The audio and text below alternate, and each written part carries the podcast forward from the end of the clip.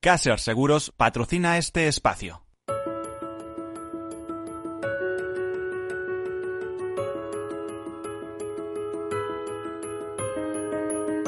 Tercer sector, un espacio para la economía social. Un programa dirigido por Miguel Benito.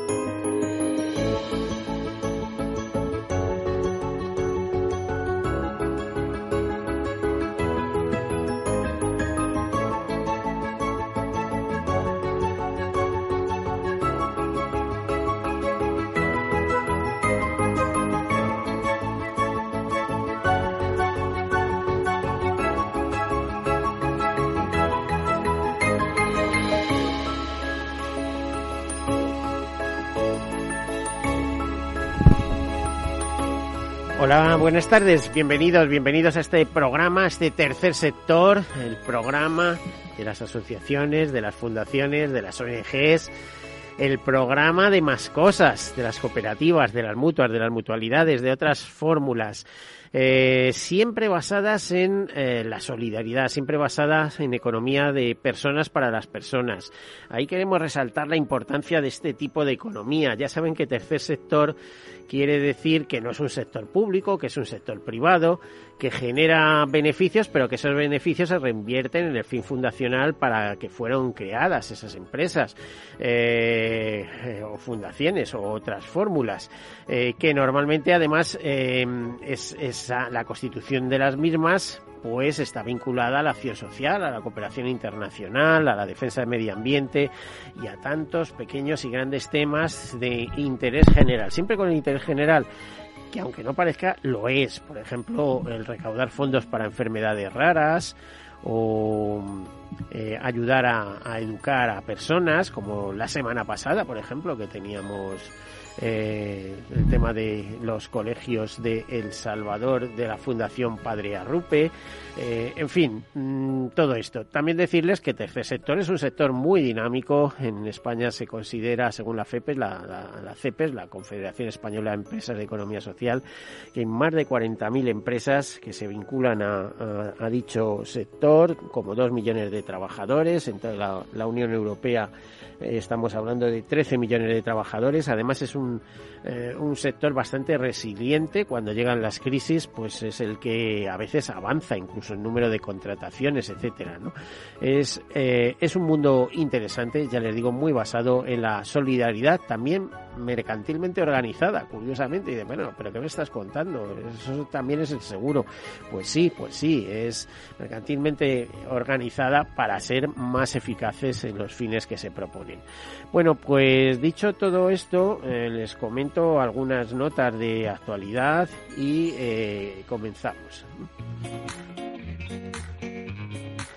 Bueno, pues entra en vigor la norma para actualizar la base de cotización de los 66.000 cuidadores no profesionales de personas dependientes. El decreto permitirá actualizar esta base de cotización de cuidadores eh, profesionales y entra en vigor este miércoles, es decir, mañana, 15 de diciembre, según publica el Boletín Oficial del Estado. Se cree que en España hay actualmente cerca de 66.000 cuidadores no profesionales de personas dependientes, de las cuales 58.482 serían mujeres y el resto hombres. La medida se aprobó en Consejo de Ministros a finales de noviembre. El texto modifica además eh, cómo se determina esa base de cotización original tomando un periodo de referencia más amplio para su cálculo. La actualización anual de la base de cotización también se aplicará a convenios que estuvieran ya suscritos con anterioridad a la fecha de entrada en vigor de la modificación. También sabemos que eh, tras el caso de Granada se elevan a 39 las víctimas mortales de la violencia machista en 2021 y hasta el momento, según datos del Ministerio de Igualdad que confirmó este lunes, 39 víctimas mortales en 2021. Bueno, pues esa sería otra de las notas. Eh, decirles que las administraciones en conjunto eh, han pedido un esfuerzo a todas las instituciones para intentar acabar con este con este con esta lacra no el ministerio ha recordado que el teléfono 016 las consultas online a través del email 016 online eh, arroba igualdad gobierno gov.es y el canal de WhatsApp en el número 600 000 siguen funcionando con normalidad las 24 horas todos los días de la semana. También eh, hay un proyecto eh, para acabar con la epidemia de soledad que sufren los mayores. Bueno, soledad agravada por la COVID, que si antes se juntaban no demasiado, ahora ya no se juntan nada, vienen problemas eh, de todo tipo, etcétera, etcétera, ¿no? Es hace poco se ha celebrado un congreso con el proyecto bajo el nombre o lema o el hashtag ciudades que cuidan, un, un proyecto que ha dado lugar a una conferencia sobre estas ciudades que cuidan, impulsada por Fundación Mémora, con el apoyo de la Federación Española de Municipios eh, y Provincias y la presencia de media docena de ayuntamientos. La jornada, que se celebró ayer, fue inaugurada por la presidenta del Congreso de los Diputados, Marichel Batet, y el presidente de la FEN y alcalde de Vigo, Abel Caballeros, acompañados por el secretario de Estado de Derechos Sociales, eh, Nacho Narvaz, y presidente de la Fundación Mémora, Santiago de la Torre. Esperemos eh, Santiago Torres, de Torres. Mm, esperemos en los próximos programas poderles hablar más de este interesante tema, de esa iniciativa de ciudades que cuidan. También decirles que SEO Life amplía, o sea, la Sociedad Española de Ornitología amplía su red de reservas ornitológicas con dos nuevos espacios en, en Santander y León. Eh, por ejemplo, en el caso de Santander, con la Reserva Ornitológica de las Llamas, que es, según esta ONG, es un ejemplo de cómo la conservación de espacios naturales en las ciudades puede reducir la pérdida de biodiversidad, y lo dice porque se han visto 150 especies, o sea, se han contabilizado hasta 150 especies de aves, y la Reserva Ornitológico de Valdavido, en León, que es una zona de alto valor ecológico donde habitan numerosas rapaces como el águila real o el halcón peregrino junto a lobos y osos. Y bueno, hablarles también de una iniciativa que es... Eh, es eh, relativa al Diplomatic Council, el segundo evento benéfico Diplomatic eh, Christmas Gala, una gala que se celebrará mañana con el fin de promover la lucha contra el COVID-19 entre los niños más desfavorecidos y esa gala eh, lo que busca es recaudar fondos y mover conciencias para hacer posible que eh, personas desfavorecidas eh, puedan tener acceso a determinados servicios. Pero más que explicárselo yo, que se lo expliquen los protagonistas. contactamos con Ángel Tapia, que pertenece al, eh, al grupo organizador de esta iniciativa. Ángel, buenas tardes. Sí, hola, buenas tardes, ¿qué tal? Hola, oye, exactamente quién organiza esto. ¿Sois vosotros como Diplomatic? No, a ver, nosotros exactamente no somos diplomáticos, no somos, nosotros no somos diplomáticos, nosotros somos Think, somos la agencia, la agencia creativa de comunicación, que estábamos especializados en diferentes áreas de comunicación y de promoción de la imagen de España a nivel internacional, y entonces tuvimos el, honor de conocer a, Juan, que es el, causante y el culpable de que nos estemos dejando el alma para organizar un evento que se celebra mañana, eh, como bien has dicho, mañana miércoles día 15. O sea, Juan Lorente es el responsable y el, y el realmente el impulsor de esta. De espera, espera, espera un segundito. Juan, ¿estás al teléfono también? Sí, sí. Bueno, hola. Oye, explícanos, Juan, cómo surge. Mm, dice, fíjate, te, Ángel te está responsabilizando directamente. Eres tú el culpable de, que esto se lleve adelante. A ver, Juan, eh, ¿a quién representas y exactamente por qué lanzáis este, este evento? Y mira, eh, yo soy el director para España del Diplomatic Council de las Naciones Unidas y para el, para el Reino también de Arabia Saudí. Nosotros somos una entidad de carácter diplomático compuesta por 8.000 miembros eh, formados por diplomáticos, dignatarios y directivos de, alto nivel. en el cual tenemos tres campos de actuación, ¿vale? Uno es el Global FinTech más influyente de las Naciones Unidas, otro es un Business Network y lo más importante es lo que tenemos y desarrollamos ahora, es una Charity Foundation. Y es el causante de todo este tema. Nosotros destinamos casi todos los recursos, tanto económicos como esfuerzos, a eh, invertir en temas benéficos de diverso índole. Eh, entonces tenéis carácter internacional, es decir, eh, no va a ser solo para los niños desfavorecidos en el caso de España, sino que pretendéis llevar esa lucha contra el COVID más allá de nuestras fronteras, ¿no? Correcto. Nosotros tenemos ahora dos proyectos, exactamente. Vamos a desarrollar cuatro, cuatro eventos a lo largo del año, si el COVID nos lo, nos lo permite. Eh, estos cuatro eventos vamos a, son proyectos de fundraising. Lo que vamos a obtener son eh, dinero en el cual eh, lo modificaremos por ayuda humanitaria. Está destinado para comprar eh, lo que son bienes de equipo y o vacunas. Digo y o vacunas porque hay una política un poco extraña con el tema de las, de las vacunas y a veces eh, nosotros, como has dicho bien, eh, mm, trabajamos a nivel internacional y queremos destinar eh, esta ayuda humanitaria a los niños en campos de refugiados para protección contra el COVID. ¿vale? También tenemos otra oportunidad que nos ha pedido la Fundación Mensajeros de la Paz, el Padre Ángel, un poco de ayuda y, y, que le apoyemos también con este con este mismo proyecto y mañana eh, asistirá también el Padre Ángel para, para apoyar esta causa. Bueno, eh, lo que es curioso es que esto se hace al más estilo norteamericano anglosajón, para ponernos de alguna manera. Es decir, un sí. fiestón, una super cena de gala, una super organización eh, que hay que pagar, habrá que pagar, eh, se trata de una velada para recaudar fondos y donaciones eh, es decir, cuanto más paguen, más dinero se tiene para Correcto. poder ser solidarios, ¿no? Por eh, Juan, un, un, minuto, perdonad, una, un inciso que quiero, que, y para que os interrumpí a los dos, pero es un gran evento, como efectivamente decís, como los que antiguamente se, celebra, se celebraban, pero sobre todo con todas las medidas de seguridad y con toda la responsabilidad. Eh, Hombre, es que no, fíjate, ni pregunto porque eso no se pone pero, en duda. ¿eh? Eso no, no se pone en duda. Destacamos, todo el mundo lleva su mascarilla, todo el mundo se comporta, todo, todo, el mundo.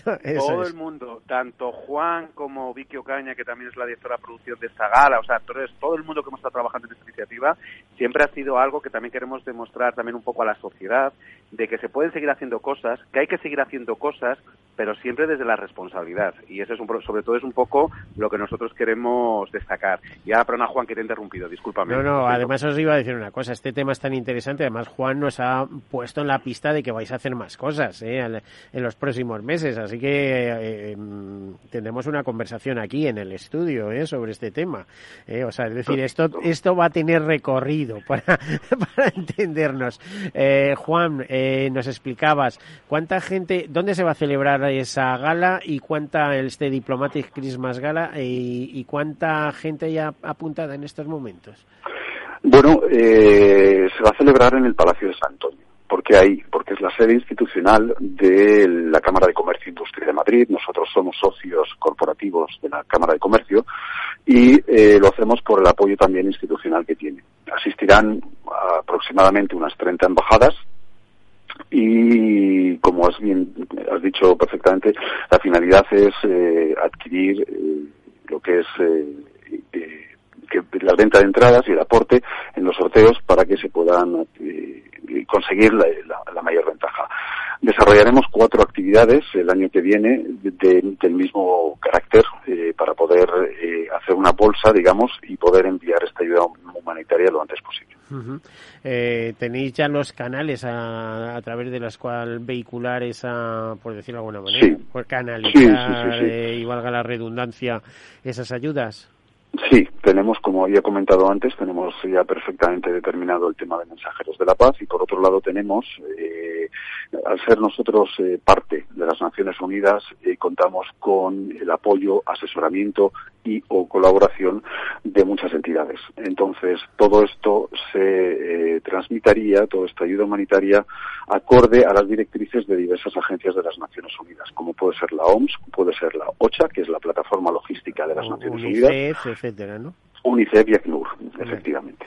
Oye, eh, segunda edición es en esta ocasión. Sí. ¿Cuándo, ¿Cuándo, se celebró la primera? Pues la primera edición se celebró en 2019, justo antes de que comenzara la, la pandemia. y se celebró en el showroom de Bentley, se celebró ya en diciembre del año 2019. Bueno, Ángel, eh, habéis dado cobertura, infraestructura, todo esto, etcétera. Estaréis encantados, ¿no? Hombre, la verdad que nosotros siempre somos de la idea de que lo que no se cuenta no existe. Entonces, ese es el principio de las relaciones públicas. Por eso, no, no, pero, pero que realmente nosotros también llegamos a mandar nuestros mensajes, pues a nosotros nos gustó mucho unir la misma frase, diplomacia, lujo, creatividad y promoción turística y promoción de España como destino turístico de calidad y hacerlo a través de la diplomacia y hacerlo a través de la creatividad yo creo que es un proyecto maravilloso. A ver, es que lleva, unos, membretes, incluida la nota de prensa, lleva unos membretes impresionantes, ¿no?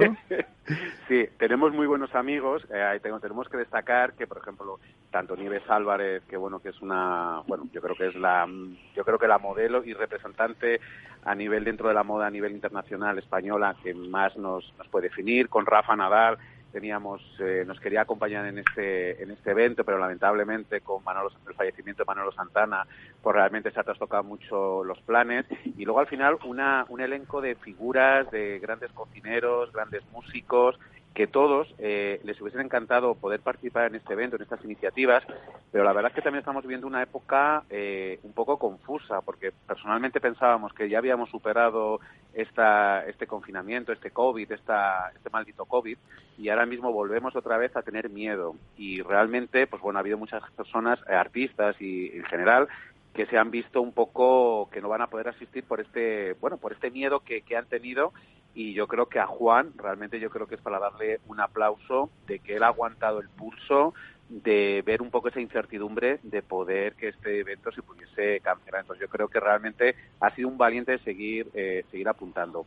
Quiero también destacar un poco que, que este proyecto va a tener una comunicación a nivel internacional en países como Estados Unidos, México, Brasil, Middle East, Arabia Saudí, Japón, China, Corea, que son países estratégicos para nuestros intereses a la hora de promocionar, de, promocionar nuestra imagen como destino turístico y cultural.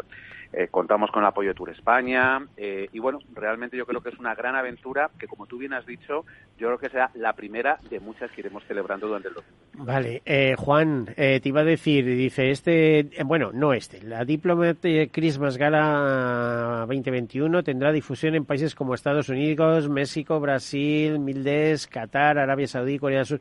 ¿Esto qué quiere decir? La que se va a celebrar aquí en Madrid o es que en cada país se replica? En principio tenemos eh, nuestra sede aquí en Madrid, como te he comentado, yo soy el director para España y para el Reino de Arabia Saudí también, para el Reino de España. Y lo único que tenemos pensado fuera de España es un Diplomatic International Week que es eh, acorde sobre un tema institucional, sobre embajadas y la Agenda 2030. No tiene nada que ver. También le damos en este evento, en, todos los tipos de evento, un matiz eh, benéfico, pero vamos, eh, en principio serán desarrollados todos en España. Bueno, pues muchísimas gracias a los dos, a Juan Lorente y Ángel Tapia, eh, ambos involucrados en este segundo evento benéfico Diplomates Christmas Gala. Si alguien quiere apuntarse, ¿puede todavía hacerlo? Sí, puede hacerlo. Están las entradas disponibles en Eventbrite. Vale, pues muchísimas gracias y a ver si nos contáis más adelante. Y recordar, ¿eh? el, temer, el temor es propio del prudente y el saberlo vencer es ser valiente, eso dice Alonso de Ercilla en la Araucana, es una frase que, que, se me grabó desde que era bien jovencito. Un saludo, hasta luego. Muchísimas gracias. Bueno, pues eh, aquí continuamos. Eh, con temas también solidarios, navideños, bonitos, porque a veces no, no hay tanto renombre, no aparece Naciones Unidas, no aparece eh, el marchamo de Agenda 2030 eh, muy, a ver, súper específico en el sentido de que las pymes pues tienen más dificultades muchas veces a la hora de implementar sus actividades pero también es verdad que hay pymes, que hay pequeños empresarios eh, que se dedican a unas actividades, pues digamos que preciosas, muy relacionadas con medio ambiente, etcétera, etcétera. Esto es el caso, por ejemplo, pues de Miguel Comín, eh, que hace un tiempo, y yo ya le conozco hace unos años, pues lanzó una iniciativa como es eh, Mi Árbol de Navidad, eh, punto com. Miguel, eh, buenas tardes, bienvenido. Muy buenas, Miguel. Otro año más. El tiempo no pasa, ¿eh? Bueno, porque... el tiempo no perdona. No, el tiempo no perdona, te lo digo porque te veo la cara, has estado conmigo otras veces y hemos cambiado. ¿eh? Sí. Estamos ya, tenemos, cambiando. ya tenemos una edad. Ya tenemos y la una edad. pandemia pasa factura también. A ver, miarboldenavidad.com. Además vosotros, eh, y si mal no recuerdo, siempre con un- una vena solidaria. Es decir, nosotros vendemos pinos de Navidad en Navidades, pero además hacíamos o hacíais otra cosita muy solidaria, muy, muy maja, que era exactamente... Bueno, hacemos varias cosas desde mi punto de vista que, que creemos que también tienen un impacto social. Uno de ellos es la recogida de alimentos, utilizar eh, cada vez que un cliente nuestro eh, nos pide un, un árbol, pues eh, ese trayecto de, de vuelta que nuestro transportista va en vacío, pues lo que hacemos es recogida de, de- de alimentos. Eso por un lado. Por otro lado, lo que hacemos también cuando un cliente nuestro compra, compra un abeto es que después de las navidades ese abeto se le da una, una segunda vida. Entonces la gente que compre en miarboldenavidad.com consigue que al final de, de las navidades, después de haber disfrutado del árbol, si el árbol tiene raíces, que son la mayoría de los árboles que, que vendemos, pues se replantan y se quedan ahí ya para el resto de, el resto de la vida. Y si son cortados, pues se, se compostan. Ahí nos quedamos porque estamos a, a un minuto de irnos a publicidad y quiero presentar a nuestro otro invitado, Antonio Aguado, de Bodegas Promotor, de Bodegas Natura. Natura porque está absolutamente pegada a la naturaleza y por eso sus caldos, por así decirlo, sus vinos son excepcionales. Antonio, eh, buenas tardes, bienvenido. Buenas tardes, gracias, bien hallado. Por cierto, el sarao que tuvisteis ayer por la tarde, Muy bien, muy bien. muy bien, en el Círculo de Bellas Artes.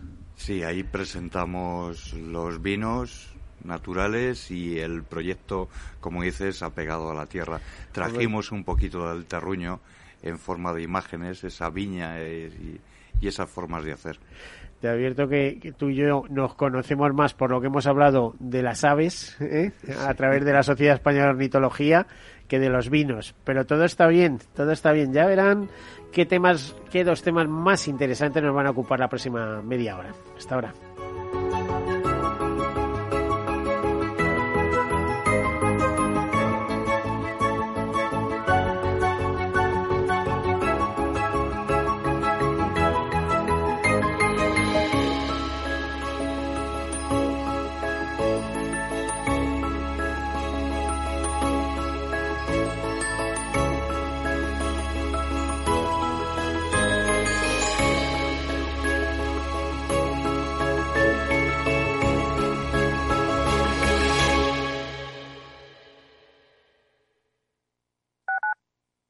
Capital Radio Madrid 105.7. ¿Cuántas veces has escuchado eso de Abrígate, que vas a coger frío. Sabes que las abuelas siempre llevan razón. Esta vez hazles caso y abrígate, pero sobre todo abriga tu instalación de agua para protegerla contra las heladas. La prevención es la clave. Abriga tu agua. Descubre cómo en canal de isabelsegunda.es. Disfruta de la mejor cocina gallega en Montes de Galicia. Todo un clásico moderno en el barrio de Salamanca. Disfruta de la variada dieta atlántica, de las mejores carnes y pescados tratados con respeto y transparencia y regados con una de las mejores bodegas de la zona. En grupo, en familia o en pareja, Montes de Galicia te ofrece el espacio perfecto en cada ocasión. Capital Radio existe para ayudar a las personas a formarse y conocer la verdad de la economía. Los valores que Capital Radio defiende son la verdad, la libertad y la responsabilidad. Capital Radio es una empresa independiente que no se identifica con ideologías políticas. Capital Radio está aquí para ayudar a las empresas a comunicar cómo crean valor. Capital Radio apuesta por empresas sostenibles, transparentes y comprometidas con la sociedad. ¿Y tú? ¿También quieres trabajar por un mundo mejor? Aquí tienes tu sintonía. Capital Radio, con la gente que aporta y no se aparta.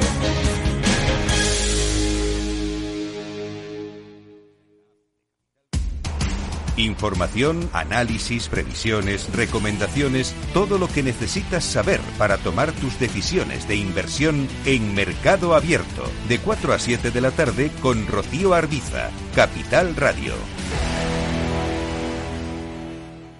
Capital Radio. Siente la economía.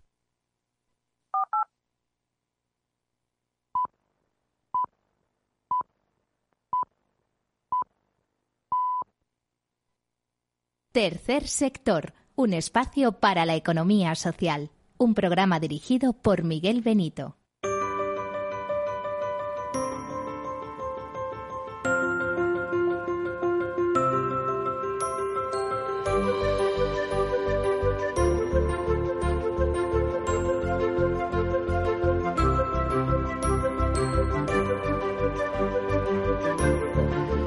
Bueno, pues continuamos. Ya les he hecho la presentación anteriormente. Nuestros invitados, Miguel Comín de miarboldenavidad.com y Antonio Aguado de Botegas Natura. Eh, de Cuenca, en este caso. Ahora lo especificaremos más. Miguel, vamos a ver, que mm, tenéis muchas actividades, muchas actividades, pero la más sobresaliente cuando llega eh, la Navidad, que os empiezan a encargar árboles, árboles no solo que se encargan los particulares, sino las empresas, los hoteles, etcétera. Y a partir de ahí, bueno, ¿eh? un montón, un despliegue, ¿no? Sí, es un, es un teléfono, logística, es, un, es un negocio que, que bueno, que lo que tiene es que ¿Qué es... Me vas a decir que empiezan los Pirineos. Sí.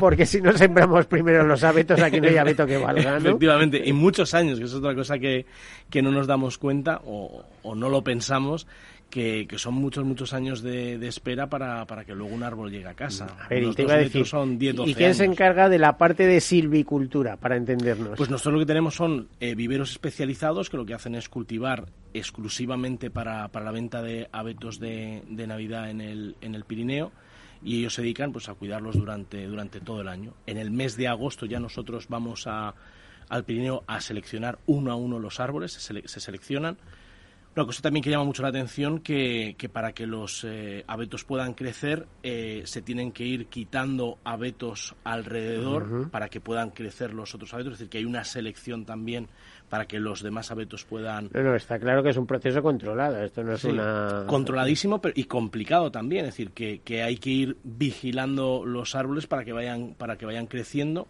Y luego, pues como decíamos, esa selección que se hace en en agosto también con los tipos de árboles que le gusta a la gente. A la gente normalmente gusta bueno, un tú árbol. tienes, tú tienes, vamos, es que tenías que pagar, ¿eh? O sea, más que esto no es un negocio, eso es un divertimento. Irte, que...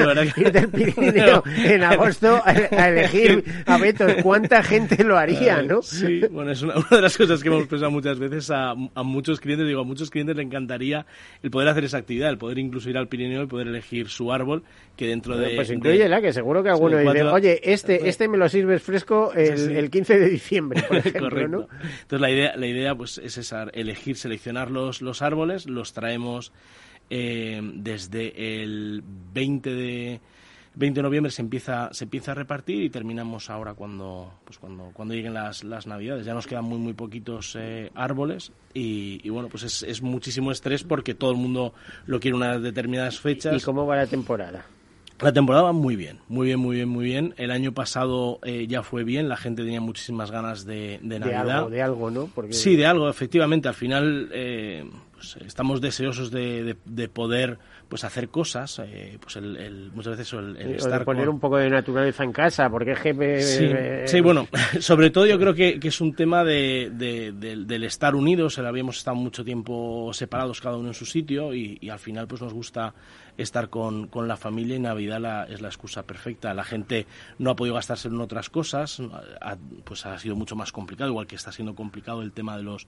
de los viajes y al final uno ha, ha preferido pues eso, decorar la casa, poner un árbol precioso e intentar vivir más la, la, Navidad. Y eso lo hemos, lo hemos notado. También tenéis algunas otras ofertas ecológicas, ¿no? Sí, bueno, estamos, eh, estamos haciendo dos cosas. Eh, hemos sacado unos productos, por ejemplo, coronas de Navidad, que lo que hemos hecho ha sido al final aprovechar eh, todas las ramas que, que muchas veces cuando eh, perfeccionamos el, el, árbol, pues con esas ramas hemos creado eh, coronas espectaculares que son... Que muy son rústicas, naturales. muy rústicas, imagino, no, ¿no? Pero, bueno, tenemos, sí, son pre preciosas sobre todo porque no es porque son 100% naturales, están hechas ¿Dónde las hacéis también? ¿En el Pirineo? que Pirineo creo que es Valle de Arán, en la zona donde... Las, las, hacemos, eh, las hacemos aquí, es decir, traemos los árboles y luego las coronas se hacen aquí directamente en, en, la, nave, en la nave que tenemos. Y luego lo, la, la, otra opción es el tema de las naranjas. Una cosa nueva que, que, hemos, que hemos metido este año son naranjas a, naranjas a domicilio. Entonces, es, es, es verdad que, que, es un producto que, que pega. eso va, va, a ir para casi todo el año, ¿no? Eso va a ir para, efectivamente. La, la, idea es esa. La idea es poder dar una continuidad a mi árbol de, de, Navidad con naranjas. Y ya tenemos muchos clientes que lo que han dicho es, oye, mm, genial el árbol, genial naranjas, pero si podéis cada dos semanas, yo quiero este tipo de naranjas. ¿Y por qué tiene ese éxito la naranja? ¿Es una naranja ecológica, eh, magnífica y supongo que, que, será buen precio porque bueno, esto se dispara. Están a dos euros el kilo que yo creo es un, precio que es lo que encontramos normalmente en el supermercado. Yo soy de las personas que odio acarrear cosas a, eh, a casa y a mí me parece fenomenal el poder tener naranjas que, bueno, pues tengo el típico exprimidor y, todos los días, pues como tengo las naranjas ahí, pues me puedo permitir el, tener un zumo. ¿De dónde vienen las naranjas? Valencia. de oliva para ser para ser para ser más exacto. No digo nada, ¿eh? pero en el Valle de Lecrín en Granada se crían unas naranjas que para qué. ¿eh? Pues tenemos increíble. Yo no sé si la semilla la trajeron los árabes. Eso, ¿quién fue? Son increíbles. pues nosotros las traemos directamente de, del campo, nos llegan, tardan como, como día y medio y se hace el reparto a casa. Es decir, es de, del árbol a casa. Yo no, no creo sinceramente que haya que haya una, una transición tan pequeña. ¿Cómo las pueden encargar? A través de miarboldenavidad.com, en, en productos tenemos tenemos naranjas y ahí, de ahí las, las, pueden, las pueden pedir. ¿Y esa iniciativa cómo surge? Porque es, eh, tienes, un punto... Yo, yo, conozco otras cosas que también te dedicas, pues, muy curiosas, pero sí, pues al final como, como surgen las cosas, igual que estábamos hablando de posibilidades con el tema de...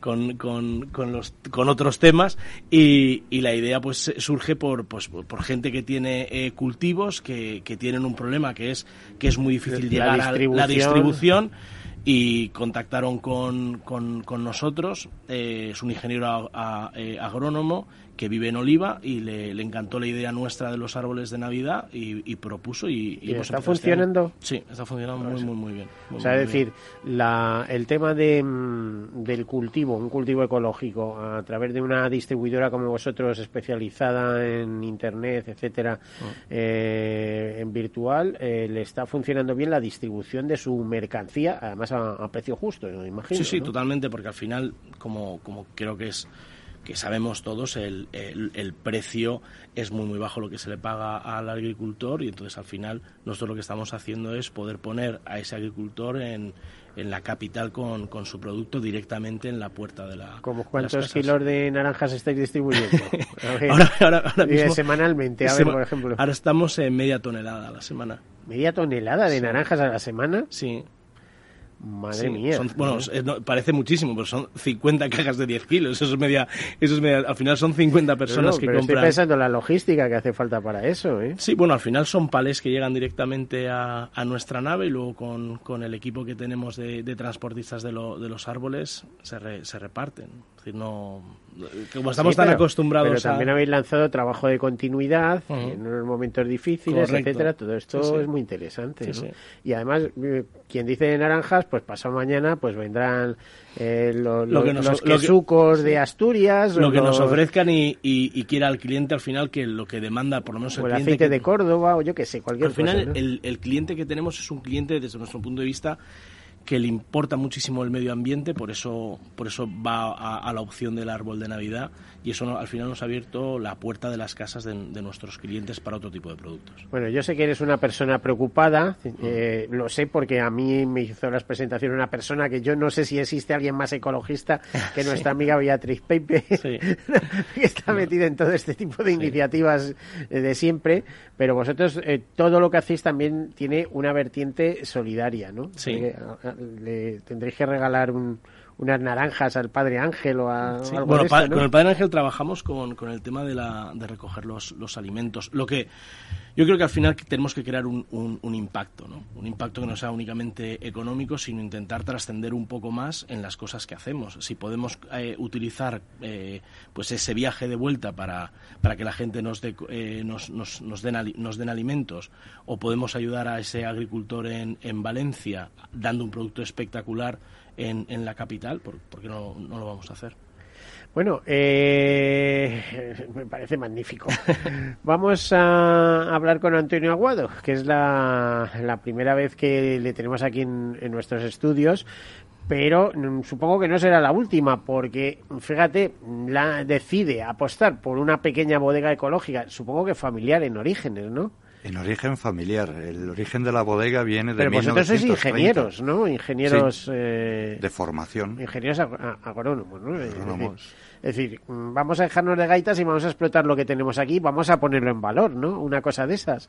A ver, cuéntanos un poco la génesis de esta bodega Natura, que he visto un vídeo de, su nacimiento y es un vídeo bastante emocionante, por cierto. De hecho, fíjate, a, la hora de presentarnos en algunos lugares, siempre, pues, lo típico mm, va un poco el currículum, ¿no? Por delante.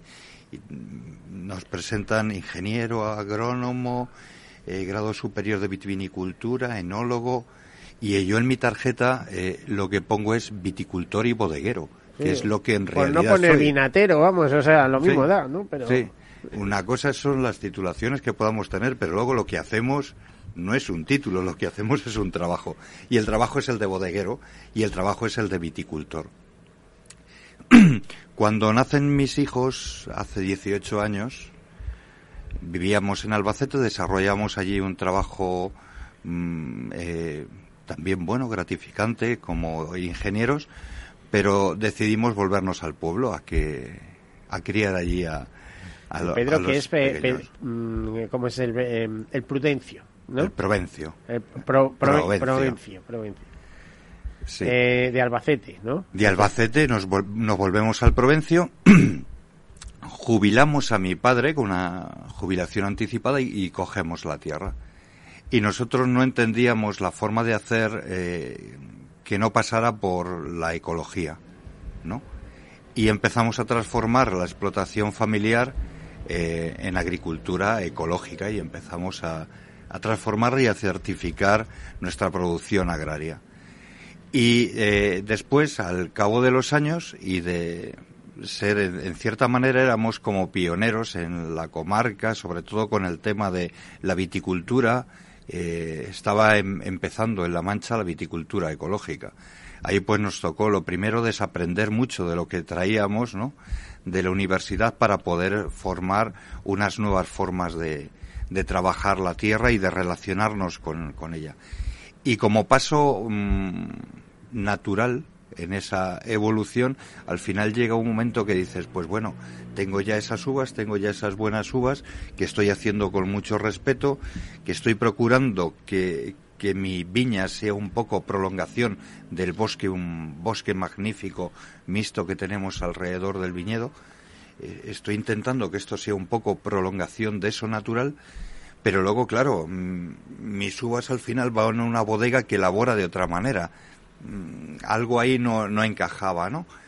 Y eh, la conclusión última fue que nos lanzamos nosotros a terminar de elaborar eh, los vinos con nuestras uvas con los mismos principios con los que ya trabajábamos la tierra, ¿no? Y tenéis hasta cierto punto éxito porque el vino que ofrecéis, el volando ese, por ejemplo, empezando por eso, yo sé que tenéis otros dos vinos más, es un éxito absoluto. O sea, quien lo prueba y dice, ¿pero quiénes son estos? Sí, eh, pero es porque se hacen las cosas. Yo sigo en filosofía a Fukuoka, un japonés que es el padre de la agricultura natural. Nos daba un toque, nos decía que los occidentales, que éramos un poco pretenciosos, pretendiendo eh, mm, controlar eh, y domesticar a la naturaleza, ¿no? Y decía que es una tontería, que es mejor ponernos al lado de ella, ¿no? Un poco lo que hacemos es, es eso, darle, darle al agroecosistema, que es la palabra que tenemos los técnicos, ¿no? Darle un poco lo que necesita desde una perspectiva natural. La naturaleza es suficientemente sabia para, más que nosotros, para saber lo que tiene que hacer y de hecho lo hace. Y luego mucho más generosa. Trabajando así los resultados son magníficos, son eh, sabores eh, y, aromas auténticos, te estás trayendo de verdad el, terruño, sacas la esencia de ese, de ese sitio hasta del momento, ¿no? Eh, eres capaz de captar hasta energías, ¿no? De alguna manera, eso algunas veces lo dices y, y hay gente que se puede sentir un poco pero que siento lo que sea, que con, una copa de vino vuestro pues ya empiezas a alucinar, entonces a partir de ahí, ¿y esto cómo se consigue? Ahí está, eh, es simplemente el, probar los, los caldos resultados para ver pues que estás degustando otra cosa y que de alguna manera, no sé si lo conseguimos, pero un poco lo que pretendemos es llevar el alma de ese terruño que tenemos, llevarlo al final a la botella. Y además, tú siempre lo has hecho desde una perspectiva muy ecológica. Antes hablaba de la Sociedad Española de Ornitología, pero habéis mm. colaborado con ellos en estudios de, fauna, de aves, etcétera, ¿no? Claro, con, eh, con SEO, con WWF, tenemos colaboraciones desde tiempo y continuas. Con SEAE, que es la Sociedad Española de Agricultura Ecológica, es un poco como la universidad de la agroecología en España y pues siempre, por lo que te comentaba, que empezamos un poco con ese carácter de pioneros, ¿no? Donde había que, eh, que crear nuevas formas, inventar, adaptar. Ahí teníamos la suerte de tener una experiencia familiar importante, ¿no? De trabajo eh, desde, eh, desde otras formas de hacer agricultura anteriores, ¿no? Nos sirvió mucho esa agricultura tradicional familiar que recibimos, pues para mm, desde ahí construir un, un presente distinto, ¿no? Y es un trabajo continuo de investigación y de innovación con un montón de, de organizaciones de este estilo, que lo que buscamos es nos encontramos en esa forma de intentar eh, conseguir modelos eh, sostenibles desde las tres perspectivas, ¿no? La eh, económica, la social y medioambiental, ¿no? Eh, imagino que eh, Bodega Natura, que habéis inaugurado vosotros, debe ser uno de los negocios con más impacto en la zona, en, en, el Provencio, por ejemplo, ¿no? Da que hablar. bueno, pues estos se vienen de Albacete, se dedican a cogen las tierras de sus antepasados, las ponen en producción, las cuidan, las miman y se ponen su vino y el vino, eh, bueno, catarlo es amarlo, yo te diría, ¿no? Una cosa sí. de estas. Sí, y es eh, cuestión allá de por sí mm, las propias formas de hacer. Eh, hubo un momento que nos dedicamos al tema del asesoramiento agronómico y entonces pues íbamos a hacíamos trabajos para cooperativas y demás asesorando agricultores, ¿no? Y en ese momento, pues, eh, era también cuando empezamos con la agricultura ecológica y un poco nuestra eh, lo que pretendíamos era llevar a la gente, hablarle mucho de estos sistemas y demás. El tiempo al final a lo que nos llevó es a valorar más el efecto demostrativo de lo que hacemos, más que las palabras. en ese sentido, si yo hago esto, tú lo puedes hacer, pero mira, eh, o sea, eso. En ese sentido, no es tanto lo que decimos, lo que contamos, pero el propio, las propias maneras de hacer ya eh, son demostrativas, ¿no? Y la gente se sorprende, pues, cuando pasan por allí y ven nuestras viñas llenas de hierbas con una cubierta vegetal, donde hasta anidan y tenemos el mitad de la viña, el mitad de, eh, en lugares donde en otras viñas convencionales es imposible que haya nidos, que haya pájaros, porque se elabora y se pasa con los tractores, nosotros tenemos todo eso. Bueno, qué, qué, maravilla. ¿Qué vinos producís? Tenemos tres vinos. Eh, son vinos monovarietales de tres variedades, el cencibel o tempranillo, que es eh, la tinta, la variedad tinta más generalizada en toda España y en La Mancha en particular. Luego el monastrel es una variedad tardía, igual que el tempranillo es temprano. El, el monastrel es la más tardía de las que tenemos, una variedad Mm, para mí muy rústica, muy buena también, es muy tánica, fuerte, luego en bodega tienes que sujetarlo, ¿no? Pero muy adaptada a los retos que nos vienen de eh, frente al cambio climático, de adaptación del viñedo a los cambios al cambio climático. se aguanta más eh, la, sequía, etcétera, la aridez. Perfectamente. El tema de heladas que también responde muy bien a las heladas. Lo primero es porque al ser un poco más tardía también libra esos mm, periodos críticos de, heladas que, eh, que allí se prolongan hasta, hasta mayo, ¿no? Y luego tiene una capacidad de respuesta. En el, año 2018 tuvimos la última helada y nada que ver cómo reaccionó el viñedo de el monasterio frente al cencibel. Y luego la tercera variedad que es eh, una moravia dulce o crujidera que también se llama por allí que somos mm, de las pocas bodegas que nos hemos atrevido a hacer un vino monovarietal con esa variedad. Y le tengo mucho cariño porque es, es muy generoso el, eh, esta variedad y, este vino, ¿no?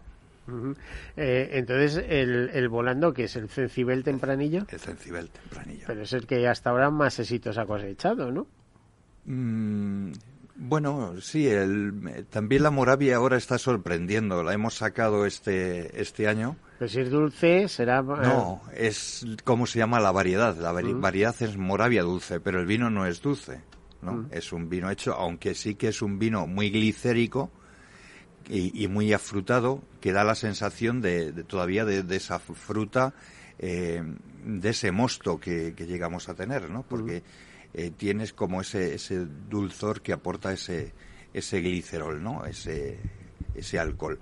Pero es un vino muy, muy potente, con una graduación fuerte. Oye, eh, ayer hicisteis eh, una presentación en el Círculo de Bellas Artes y tal. ¿Qué acogida tuvo? ¿Hubo mucha gente? ¿Hubo lleno? Sí, estuvo, estuvo muy bien. la sala estaba llena había también mm, gente conocida que hizo que me sintiera un poco como que jugaba en casa, ¿no? Al mirarlo parece que... Bueno, yo no estaba allí, ¿eh? no, estaba allí. te echamos de menos. Pero tengo unas circunstancias que, que no puede ser. Eh, te iba a decir, ¿y, qué sensaciones recogisteis respecto a, a vuestros productos? Pues... O os transmitieron, vamos. Yo intenté un poquito traer eh, mm, la viña con unas imágenes de allí, ¿no? Porque son vinos que se hacen en, la cepa, ¿no? Claro, eso ya lo que hizo es que eh, el público al, probarlo pues ya estuviera un poco, no sé si condicionado, pero, pero sí que entendiera un poquito que eh, lo que estaba tomando era la imagen que les mostrábamos, ¿no? De, la viña y del, y del entorno. Y no sé si eso fue también lo que hizo que los comentarios fueran un poquito en, esa línea, ¿no? De notar, de experimentar eh, sensaciones y sentimientos con el vino que, que, agradaron bastante, ¿no? Oye, si tuvieras que conectar vuestra producción, vuestro trabajo em, con los objetivos de desarrollo sostenible, especialmente pues, cambio climático, cuidado de la tierra, etcétera, eh, ¿dónde, dónde, lo situarías? Y, y contéstame rápido que se nos van los minutos y no, casi no tenemos. Es decir, eh, ¿cuál es vuestra apuesta, digamos, por, por el trabajo sostenible, por la sostenibilidad, por, eh, por el el cuidado de la tierra por el futuro de la humanidad? Eh, bueno, eso ya. bueno, eh, nos vamos muy lejos, pero tu pequeño granito de mm, arena. Eh, apuntamos a dos cosas. La fertilidad de la tierra, entendiéndola como un concepto de vida, ¿no? De trabajar y procurar ese, esa tierra con vida, que es la madre de, lo que hacemos. Y luego la biodiversidad de todo el entorno. Bueno, yo imagino que esos son dos objetivos que comparte Miguel Comín también, ¿no? Con mi árbol de Navidad.com, en este caso, con vuestros pinos. Con nuestros árboles. Con vuestros abetos, digamos. Sí, nos matan. con nuestros abetos, efectivamente, y sobre todo lo que, lo que hace muchísima falta es eso, el poder tener más eh, superficies... Eh, que haya, que haya arboleda. En producción, pero es que es, muy importante, son sumideros de, de CO2, o sea que pues igual que está hablando del respeto, eh, o sea, las viñas junto al bosque y además pues no quitar las malas hierbas, que más de uno diga, pues, pues si no, vamos, producen menos, claro, tú eres ingeniero agrónomo y tú lo sabes mejor que yo, ¿no? No, produce menos. No produce menos. Es más, incluso a lo mejor se ayudan en, el, en, alguna faceta. El balance es positivo. Y luego lo que decías, claro, como técnico tendemos muchas veces a mensurizar, a, poner números y demás. Y en ese sentido, en, por lo que decías de qué aportamos o qué, eh, la huella de carbono, que es algo que sí que estamos estudiando en todo nuestro proceso, tanto de campo como de bodega, ¿no? Y a mí me hace feliz poder decir que cuando tomas un vino de los nuestros, el balance es positivo. Has capturado CO2 en todo el proceso, ¿no? Eh, genial. Miguel, ¿qué te parece? Pues eso, que si toda la gente tuviese esa mentalidad nos iría muchísimo mejor a, a todos. Bueno, por eso, por eso estáis aquí de alguna manera, porque también sois innovadores y además eh, eh, hay que invitar, como decías, la, la, lo mejor es lo que has dicho tú, la ejemplaridad, ¿no? Es decir, si nosotros podemos, vosotros también podéis, ¿no? Lo que pasa que, claro, toda esa producción tiene un precio, ¿no? Eh, hoy en día hay vinos que se están produciendo, te iba a decir que sale más barato tomarse o comprar una botella de vino que casi un litro de gasoil y eso eso ser imposible o hay que cuestionarse qué clase de vino es ese, ¿no? O alguien está perdiendo, eh, alguien está perdiendo dinero en todo ese proceso, ¿no? Así que el, trabajo bien hecho pues eh, termina teniendo un reconocimiento, digo yo, no, no, sé, no sé lo que pensáis al respecto. Sí, eh, al final, al final la gente yo creo que, que eso lo, lo agradece y que no se mira ya únicamente pues eh, se mira se miran más cosas. Ya no es un tema de el precio es el precio pero pero qué cuesta el, el, el, que yo pueda consumir a, este a este precio. Lo vemos es decir con los árboles yo puedo tener un árbol que, que, que, pueda ser de plástico pero tengo otras opciones que a lo mejor pueden ser más caras pero es que estoy haciendo algo mucho más que simplemente poner un árbol de, Navidad. Por cierto, ponéis el árbol de Navidad, vosotros lo retiráis y aquellos que están en buen estado, que esperemos que sea la mayoría porque dais consejos, lo replantáis, ¿no? Sí, correcto. ¿Dónde se replantan? Estamos con el, trabajamos con el ayuntamiento y lo que hacemos es, eh, se llevan todos a lo que es el, retiro y el ayuntamiento recoge todo, recepciona todos los árboles que tenemos y los cortados en las composteras que están eh, al sur de Moncloa se convierten en compost. Es decir, que los árboles que la gente utiliza en Madrid luego se utiliza para, para los jardines de, de, la propia ciudad. O sea, que tiene su propio reciclado, su propio proceso de mm. sostenible, digamos así. Vinos, ¿desde cuándo estáis comercializando vuestros vinos? Eh, la primera añada que sacamos fue eh, la del 2018 y empezamos a comercializarlo el año pasado. ¿Y resultados?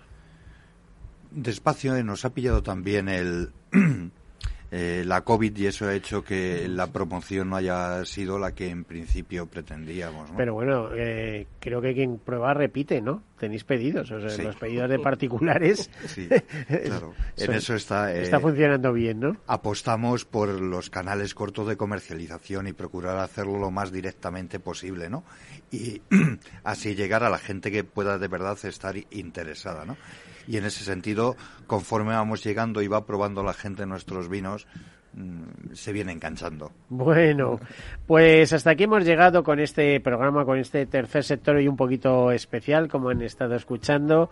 Muchísimas gracias a Miguel Comín, responsable eh, y promotor directo de miarboldenavidad.com. Gracias por estar aquí con nosotros. Gracias a Antonio Aguado, eh, pues promotor también, nunca mejor dicho, podríamos decir presidente y director de todo. Eh, promotor de Bodega Natura en el Provencio Cuenca con unos vinos excepcionales. Gracias, Antonio, por estar aquí. A todos ustedes, pues hasta la semana que viene y recuerden, lo mejor siempre está por llegar. Hasta luego.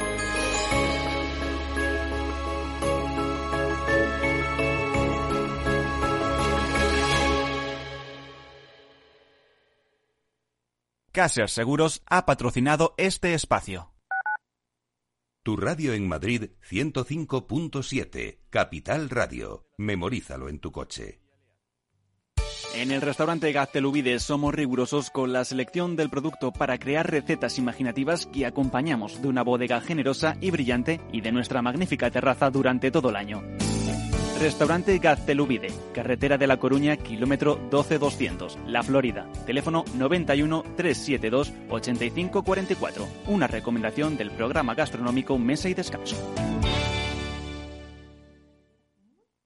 Gráficas Naciones. Más de 50 años de experiencia en el sector de las artes gráficas. Apostamos por la última tecnología tanto en impresión offset como en digital y gran formato. Realizamos todo tipo de impresión. Tarjetas de visita, folletos, libros, vinilos, decoración y montaje de stands. Más información en el 91 629 2145 o en gráficasnaciones.es.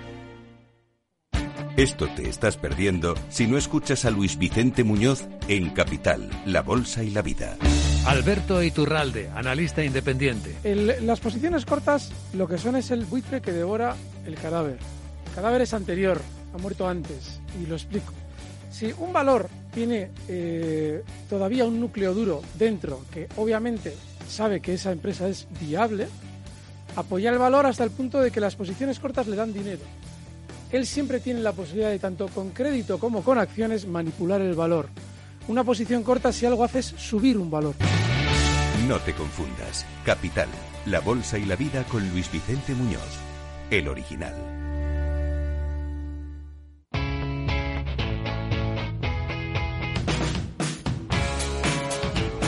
La economía despierta. Capital Radio.